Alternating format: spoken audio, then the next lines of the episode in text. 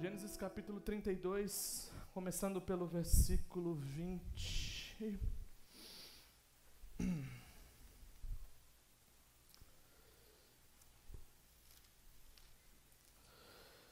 Pelo versículo 22. 32, 22. Guarda bem esse texto, talvez ele fique guardado na sua memória durante um bom tempo. 32, 22. Naquela mesma noite, Jacó se levantou e atravessou o rio Jaboque, levando consigo suas duas mulheres, suas duas concubinas, seus onze filhos. Depois que as pessoas passaram, Jacó fez com que também passasse tudo o que era seu, mas ele ficou para trás, sozinho. Aí veio um homem que lutou com ele até o dia amanhecer. Quando o homem viu que não podia vencer, deu um golpe na junta da coxa de Jacó, de modo que ela ficou fora do lugar. Então o homem disse: Solte-me, porque já está amanhecendo. Não solto enquanto o Senhor não me abençoar, respondeu Jacó. Aí o homem perguntou: Como você se chama? Jacó, respondeu ele. Então o homem disse: O seu nome não será mais Jacó. Você lutou com Deus, com os homens e venceu. E por isso o seu nome será Israel.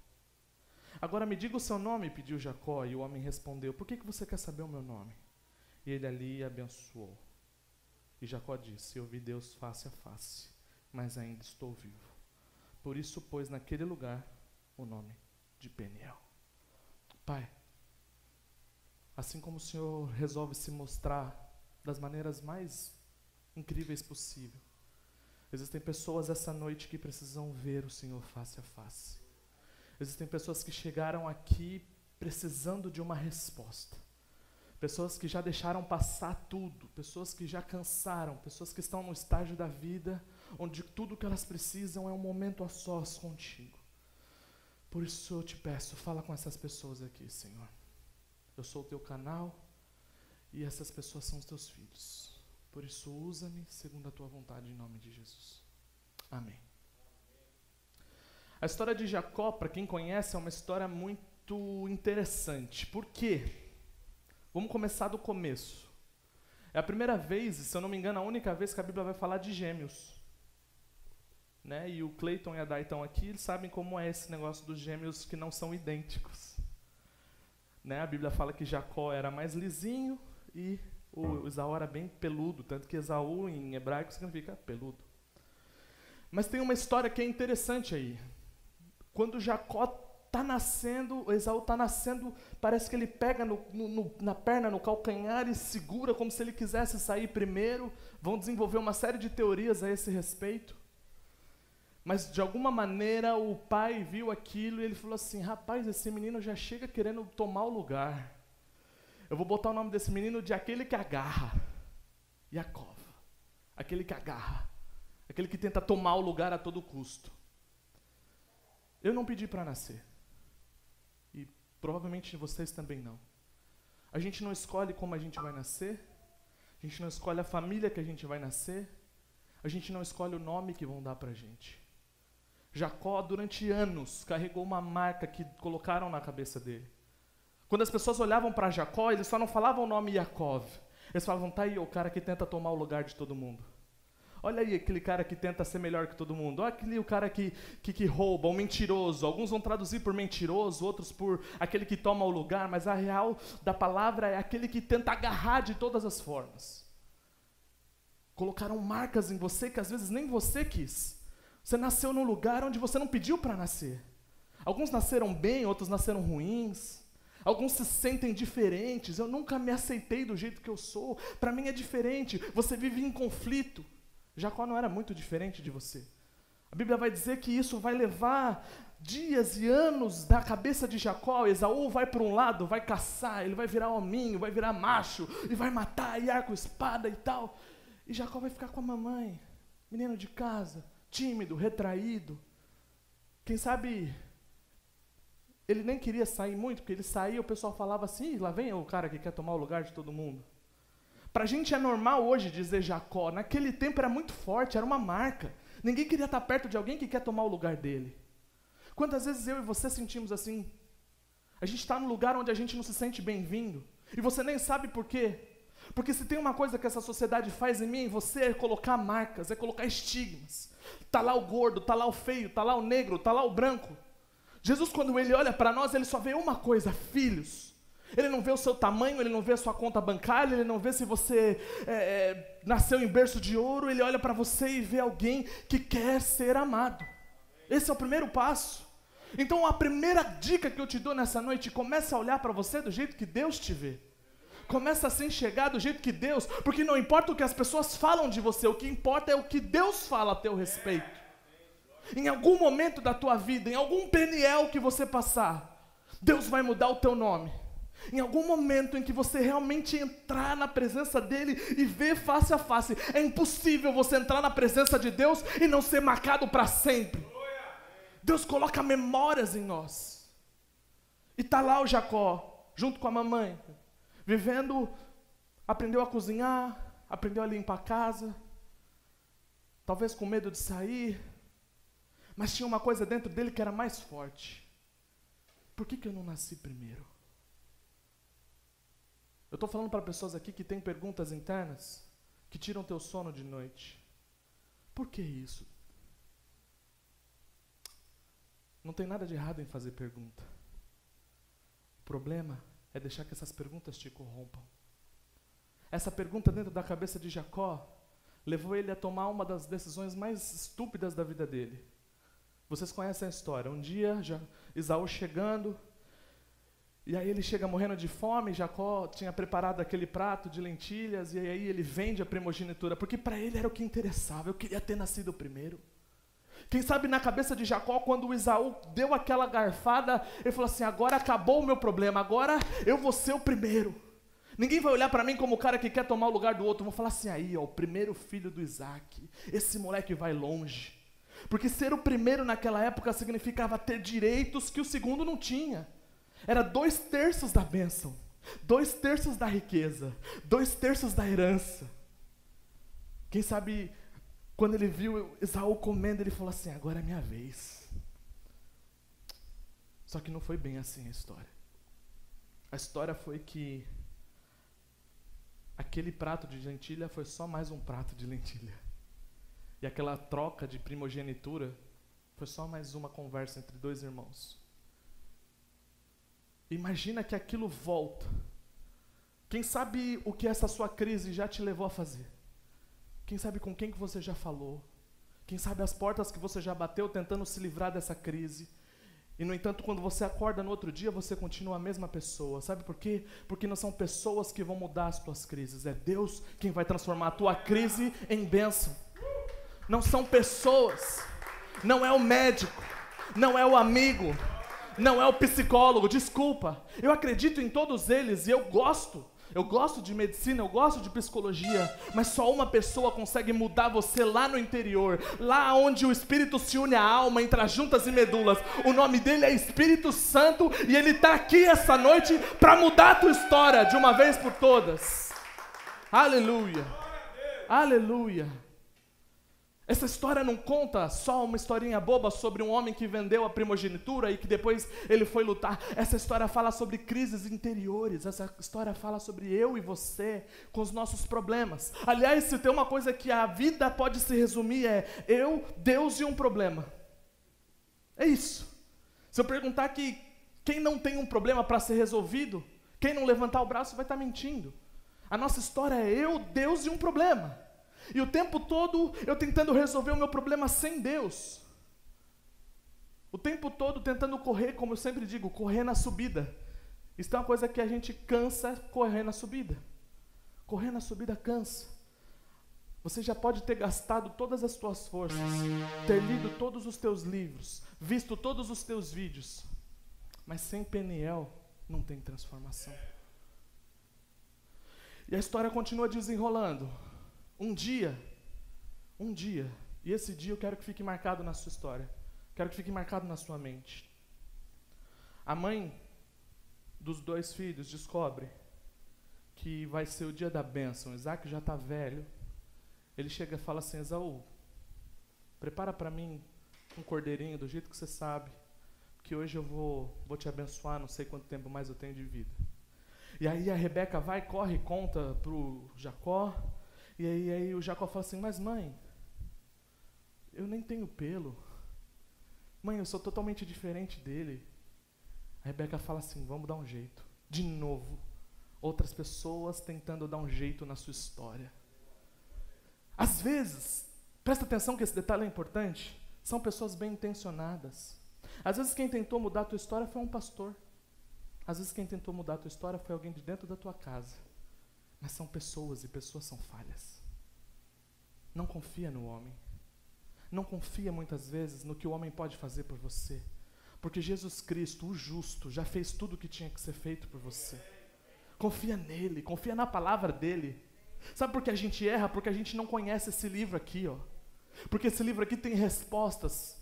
Clama a mim, esse é o meu versículo. Eu acho que toda quarta-feira eu falo ele. Clama a mim e responder-te-ei. E eu vou mostrar para você coisas que você não conhece. Aqui está o segredo da sabedoria. E aí vai fazer toda aquela história que você já conhece. E aí o, o, o Jacó, a mãe prepara o negócio, coloca lã nele para fingir que ele é peludo. Ele chega lá, Aí ele vai, pai, estou aqui. Aí o Isaac fala assim, mas já? É, então, aqui deu tudo certo, Deus me abençoou.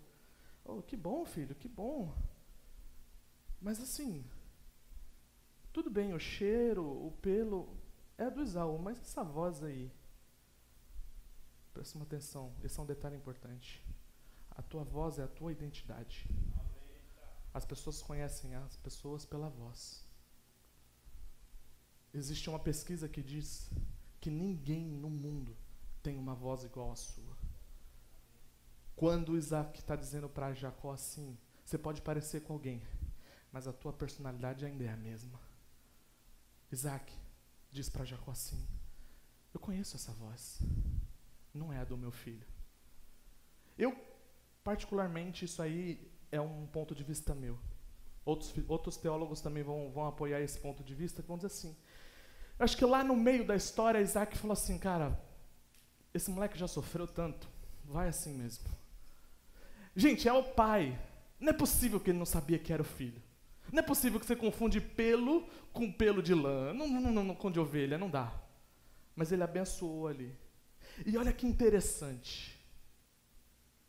Quando Jacó chega e o Isaac pergunta assim: Quem está aí?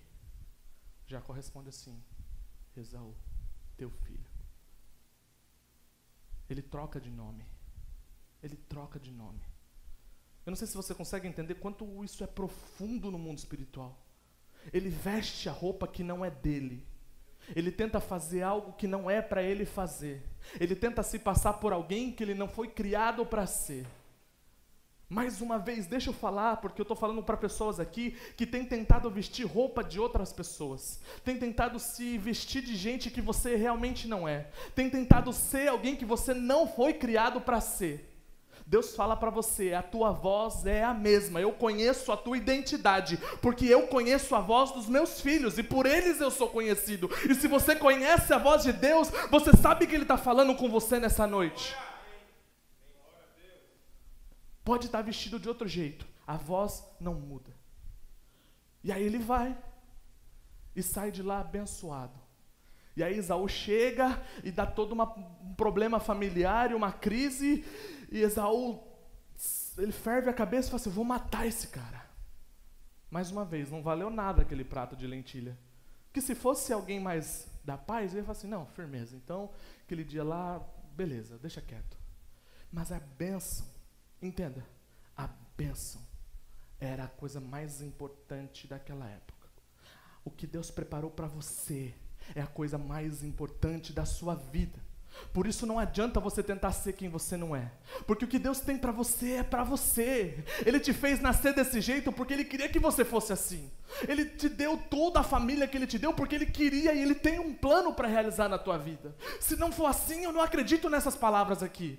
Se Deus não tem um plano, então tudo é permitido. Mas Ele tem um plano. E Deus não erra. A história de Jacó, até Peniel, é a história de um homem que quer provar que Deus erra. É a minha e a sua história. Tentando mostrar para você, para os teus familiares, que Deus errou, que Ele te colocou no país errado, que Ele te deu a família errada, que Ele fez você nascer no lugar errado, que Ele te deu habilidade errada ou não te deu habilidade nenhuma. Deus está dizendo para você, ainda que as coisas estejam fora do teu controle, as coisas não fugiram do meu controle. Deus não trabalha como vê o homem. Os meus pensamentos não são os seus pensamentos. O que eu tenho para você, a tua mente não consegue pensar. Nem olhos viram, nem ouvidos ouviram, nem jamais penetrou em coração humano o que Deus preparou para aqueles que o amam. Aleluia. Não adianta se vestir, não adianta, não adianta tentar dizer que Deus erra. Me perdoe. E aí, a história passa, eu vou adiantar rapidinho, e chega essa noite, nesse texto que nós lemos. Tem uma coisa que eu gosto é de fraseologia bíblica, é a maneira como a Bíblia explica a própria Bíblia. E olha como o escritor coloca aqui. Naquela mesma noite.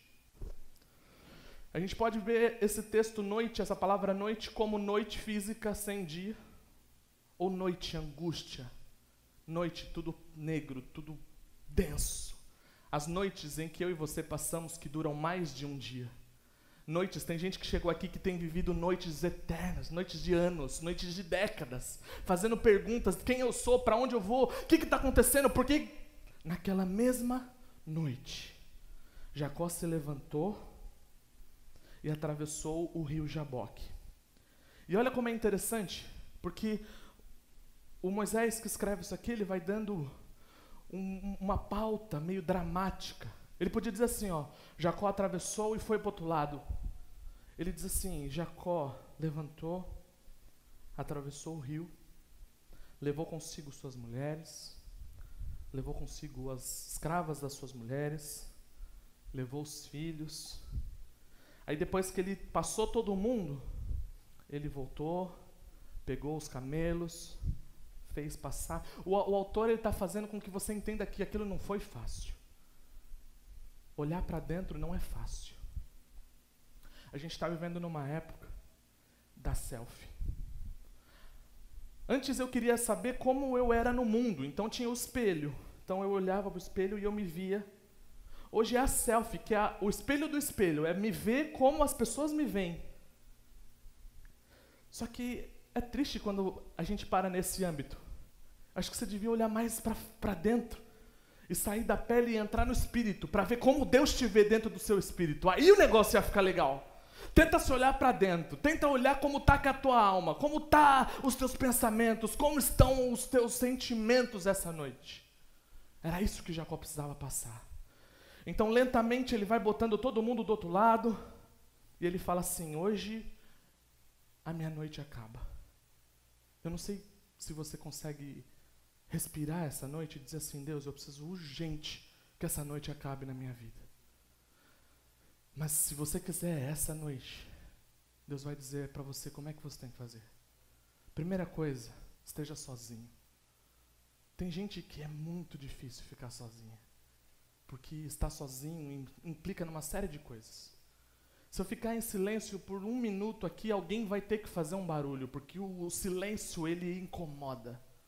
Se eu apagar a luz aqui, vocês vão ficar incomodados, porque o, o, o estar sozinho, o estar no escuro, o estar em silêncio incomoda.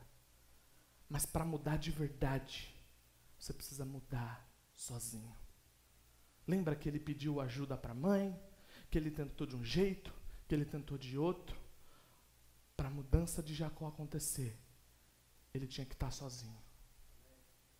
Tem dias, tem momentos que você precisa entrar dentro do teu quarto, como Jesus disse, fechar a tua porta e falar com Deus que te conhece no secreto. O Deus que sabe coisas que nem a tua esposa, que nem o teu esposo sabem a seu respeito desejos, sentimentos, frustrações, crises que você não teria coragem de dizer para um diário porque tem medo que alguém leia um dia. Esse é o tipo de tratamento que Deus quer fazer na tua alma. Porque ou ele muda de uma vez por todas, ou você vai viver 40, 50, 60 anos com aquela crise. Nessa fase aqui, eu quero crer que Jacó tinha entre 60 e 70 anos, 70 anos vivendo em crise. 70 anos com uma marca que colocaram na cabeça dele. 70 anos acreditando que ele era um suplantador, que ele era um agarrador, que ele era alguém que tomava o lugar de outro. 70 anos enganando e sendo enganado. Mas Deus coloca ponto final e quando ele fecha, ninguém abre. E quando ele abre, ninguém fecha. Tem dia que Deus tirou para mudar. E quem sabe hoje é o dia que Deus vai mudar a tua vida de uma vez por todas. Aleluia. Mas tem que estar sozinho. E eu não estou falando de um sozinho apenas físico, estou falando de um sozinho espiritual.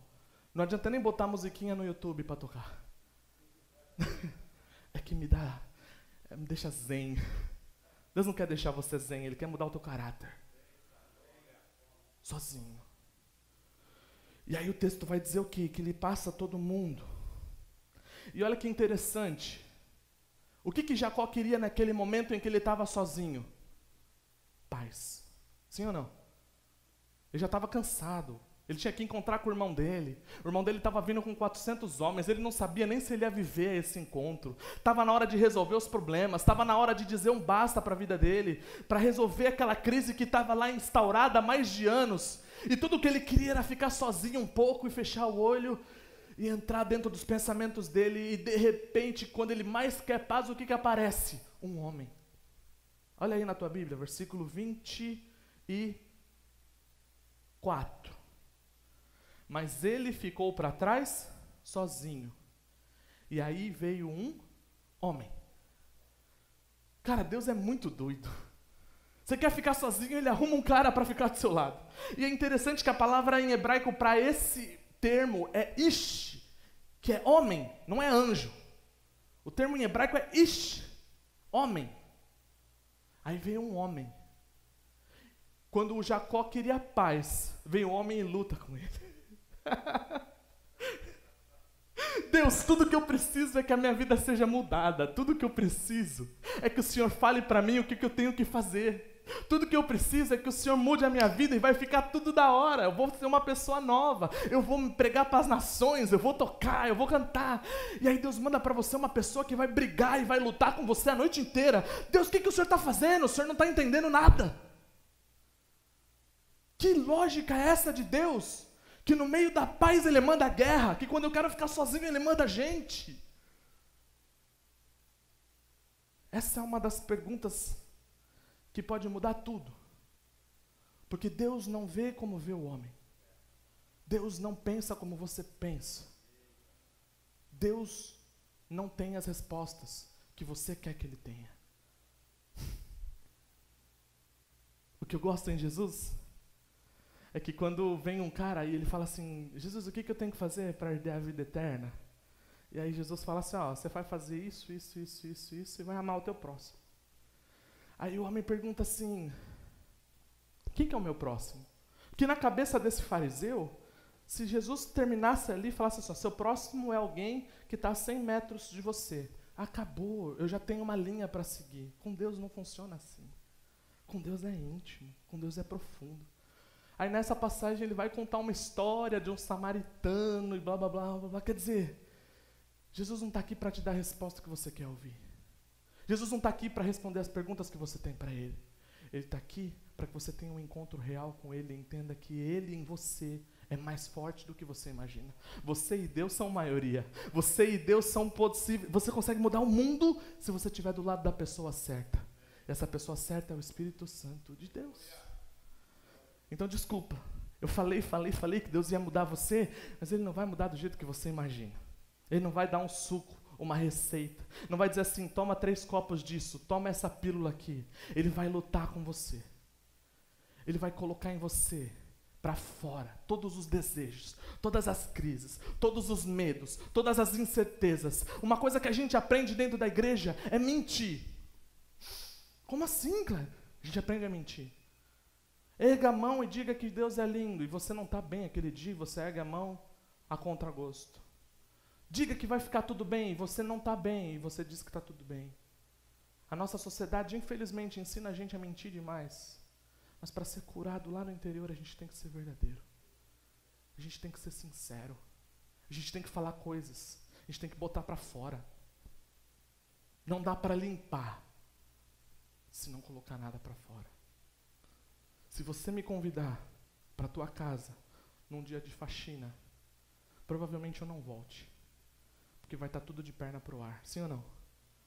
A gente, para fazer uma faxina de verdade, tem que botar a cadeira em cima da mesa, tem que virar o sofá, tem que tirar a televisão do lugar, tem que fazer o negócio acontecer. Então a casa fica bagunçada. É assim que Deus faz. Ele bagunça primeiro para arrumar depois. Não fica preocupada se a tua vida está bagunçando. Talvez você já entrou no, nesse momento da tua vida. Se está bagunçando é porque Deus está trabalhando. Se está com vontade de tirar, se com vontade de falar, de jogar para fora, então tá tudo certo. Deus está limpando você de dentro para fora. Deixa Ele tirar você de dentro para fora. Deixa ele limpar você de dentro para fora.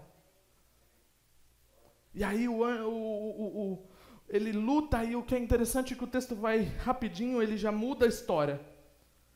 Porque ele está falando do Jacó e tal, e aí ele fala assim, aí esse homem viu que não ia conseguir vencer. Gente, olha que coisa doida. O homem, que aqui alguns vão dizer que é uma teofania, que é Jesus, eh, tem uma série de, de, de, coisas teológicas que eu não vou entrar aqui nesse texto, mas a Bíblia diz que esse homem que lutou com Jacó, no momento mais importante da vida dele, descobriu que não ia vencer. O que, que esse texto, para mim, espiritualmente, e para você essa noite significa? Que se você estiver disposto a mudar, nem Deus vai parar você.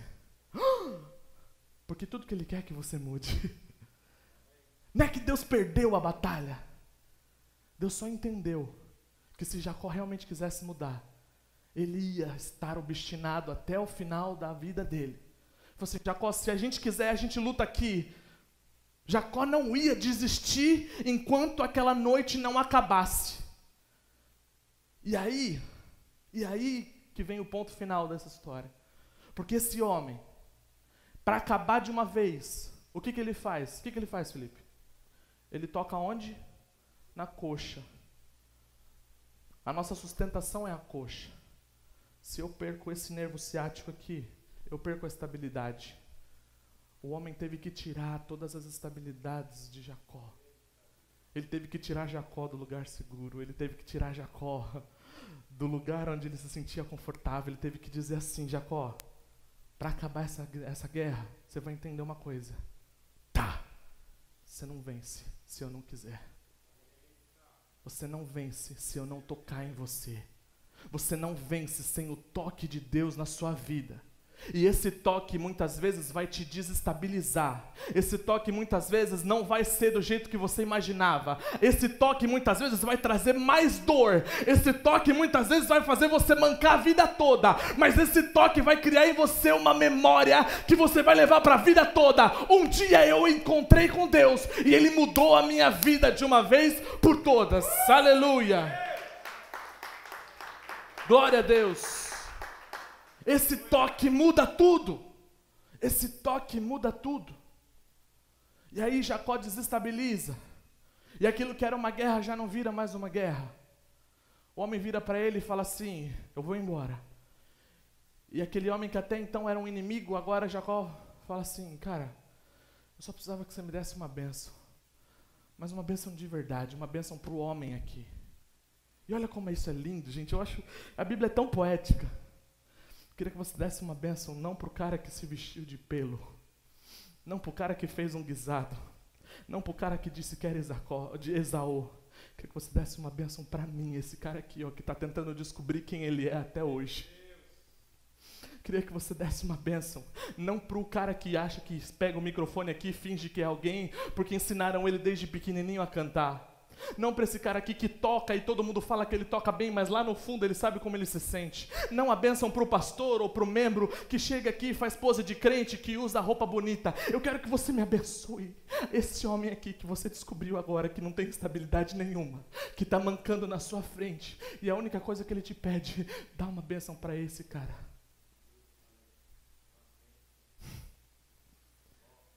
E aí esse homem, entendendo toda essa história, qual é a pergunta que ele faz? Qual é o teu? Qual é o teu nome? Mais uma vez, assume agora diante de Deus quem você é de verdade. Quando você assumir quem você é de verdade, depois do toque de Deus, Deus vai mudar a tua história. E aí ele diz assim: Meu nome é Jacó. E aí o homem diz assim: A partir de hoje, eu vou mudar o teu nome. Eu vou mudar a tua história. Eu vou mudar o que as pessoas falavam de você. Eu vou mudar as crises internas que você tinha. Eu vou mudar a maneira como você se enxergava. De alguém que tomava o lugar de outro, para alguém que conhece Deus face a face para alguém que conhece o Rei dos Reis e Senhor dos Senhores. Israel, aquele que luta com Deus. Ish de homem, El de Elohim, Ra de lutar, aquele que luta com Deus. A partir de hoje você vai ser conhecido como alguém que conhece Deus de verdade. Elohim. Depois do encontro, Deus muda a tua história e se revela a você. Agora, depois de toda essa história, Jacó vira para ele e ele fala assim: E o seu nome, como é que é? é muito, muito interessante isso. Porque estavam lutando a noite inteira e de repente Jacó fala assim: E o seu nome, como é que é? Tentando fazer uma aproximação. E sabe o que, que o homem disse para ele? Está na tua Bíblia aí. Vou pegar a versão atualizada de Kleber. Assim, não te interessa meu nome. Não sei. Então o homem. Aí, aqui, o homem disse: O seu nome não será mais Jacó. Você lutou com Deus, com os homens e venceu, por isso seu nome será Israel. Agora diga-me o seu nome, pediu Jacó. E o homem respondeu: Por que você quer saber meu nome? Sabe o que acontece? Que às vezes a gente para e esse negócio do conhecer mais e mais e mais e mais de Deus está tá na moda. Então a gente quer conhecer mais e quer transbordar e quer e quer e quer. e se a gente parasse um pouquinho, a gente ia ver que uma frase antes ele já tinha explicado tudo. Você é aquele que luta com Deus. Você acha que eu sou quem, mano? Você está querendo mais o quê? Você não entendeu ainda? Por que, que você quer saber meu nome? Você já devia ter entendido. O problema é que eu e você, a gente não se contenta. O tempo todo a gente quer mais e quer mais. Deus tem algo para você. A gente acha que a vida com Deus é um negócio muito doido. Parece que o cara, sei lá, ele tomou um negócio, ele fica ligado e tem que ser isso o tempo todo. Deixa eu te falar uma coisa. A vida vai ser muito mais light do que você imagina. Vai ser muito mais leve do que você imagina. Você vai ser muito mais feliz se você parar de ficar tentar encontrando êxtase o tempo todo. Deus vai ter momentos de êxtase, vai ter momentos que Ele vai te encher. Mas Ele quer que você entenda que a promessa dele, de Emmanuel, o Deus conosco, é para a vida toda. No dia que tem festa, do dia que não tem, no dia que tem banda, o dia que não tem, no dia que tem dinheiro, o dia que não tem. Ele é Emmanuel, o Deus conosco, ele já falou que ia estar com você. Então para de ficar fazendo mais pergunta para Deus e vive a bênção que ele deu para você. Aleluia. Como é que é o teu nome? Não te interessa. Vive a tua bênção aí, que eu vou embora. E aí, Jacó vira e ele fica pensando assim: rapaz, eu não acredito, eu, Kleber, de novo, que seja uma briga só física. Era muito mais uma briga mental, uma briga espiritual. Mas eu imagino assim, ele, cara, eu tô com esse homem aqui a noite inteira, cara. Eu dei vários na cara dele, só os jab de direita. Esse cara era Deus, mano. Pensa a cara do Jacó. Era Deus. Eu estava tentando bater, eu estava tentando brigar com a pessoa que me fez. Eu podia ter morrido. O que, que eu entendo disso, para encerrar? Que muitas vezes, tudo que Deus quer é passar uma noite com você. Sabe? Quer passar uma noite com você quer ouvir o que você tem para dizer. Ele quer ouvir que às vezes não está tudo bem. Ele quer que você seja sincero diante dele.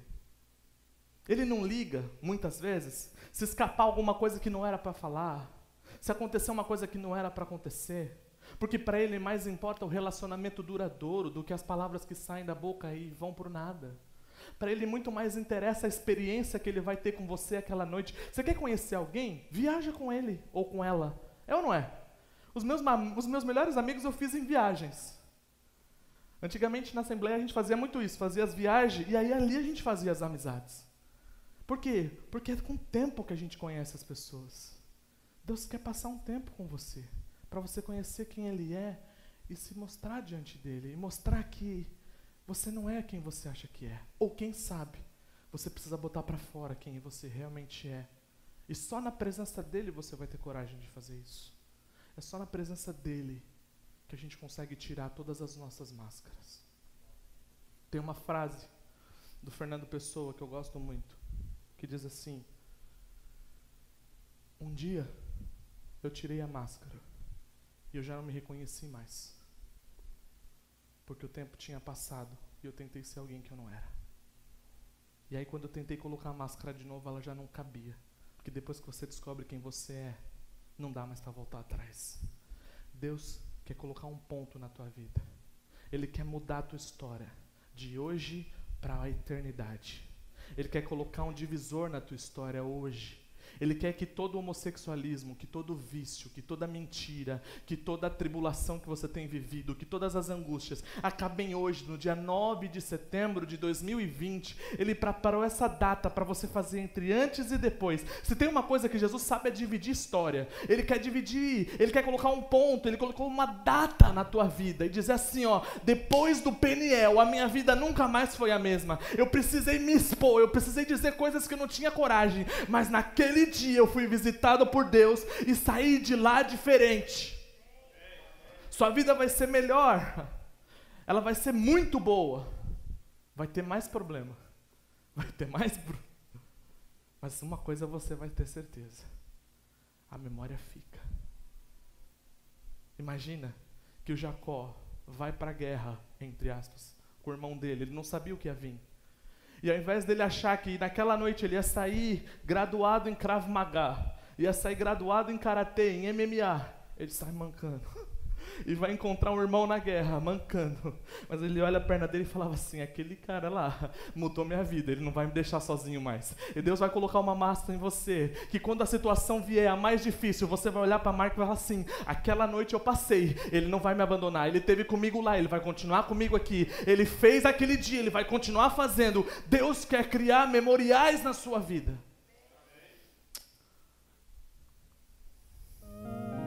Aleluia.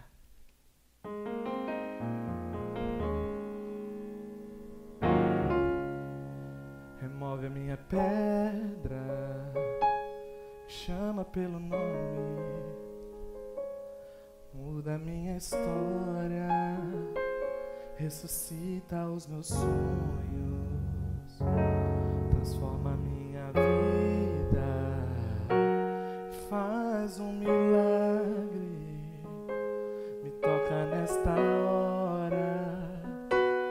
chama para fora, ressuscita-me. Eu não quero que você venha aqui à frente, mas eu queria que você fechasse os seus olhos.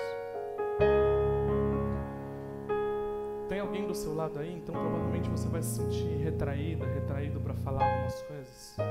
Mas quero que você saia daqui hoje disposto a passar algumas noites em claro com Deus. Quando você chegar na tua casa hoje, não liga a internet não, não entra no Instagram não. Faz melhor. Vai falar com o ser que te criou, o ser que pode mudar a tua história. Vai falar com ele, fala, Deus, eu ouvi lá na igreja hoje que o Senhor estava disposto a me mudar, é verdade?